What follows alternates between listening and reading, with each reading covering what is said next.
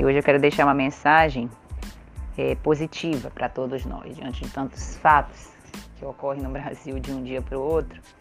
A gente, na verdade, tem que refletir sobre o que a gente pode ter controle, né? É uma escritora muito famosa americana, Mary Olive, uma vez ela perguntou em um dos seus livros: O que você pretende fazer com a sua vida única, fantástica e preciosa? Então, por aí a gente tira o quanto que é valioso viver, né? E mesmo com as adversidades, mesmo com os problemas que ocorrem em âmbito pessoal, em âmbito profissional, familiar, em âmbito que a gente não pode ter o controle muitas vezes, a gente precisa valorizar a nossa vida.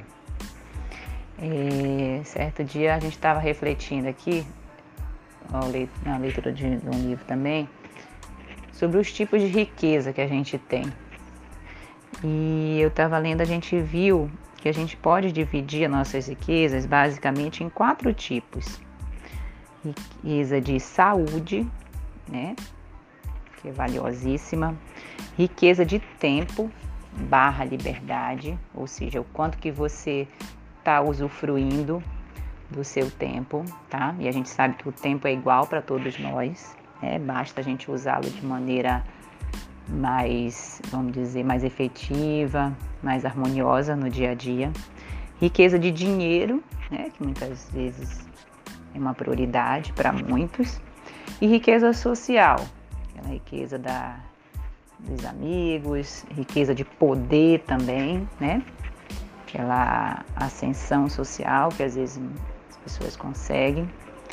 Então, dentre esses tipos de riqueza, eu gostaria que você refletisse aí na sua vida e enumerasse qual seria a mais importante para você, qual que você está dando mais valor nesse momento, mas que nem sempre é a mais importante, entendeu?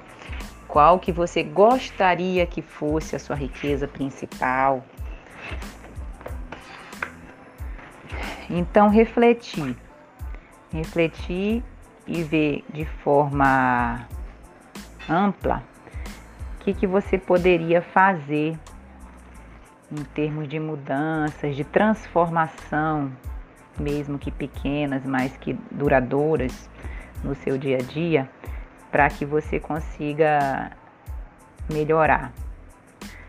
É preciso ter coragem para a gente eliminar o que não é essencial na vida da gente.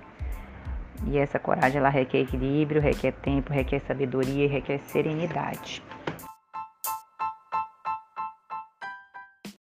Então é isso. Se você gostou do nosso conteúdo, eu vou te pedir duas coisas. Primeiro, compartilhe com seus amigos e familiares para que mais pessoas tenham essa informação e se beneficiem desse projeto também.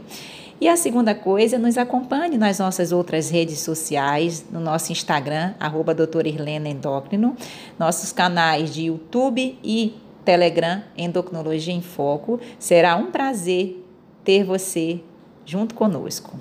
Obrigada, forte abraço, até o próximo. Tchau, tchau.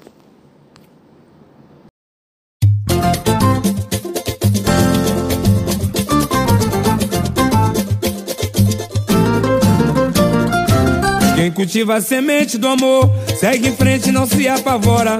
Se na vida encontrar sabor, vai saber esperar sua hora. Quem cultiva a semente do amor, segue em frente não se apavora.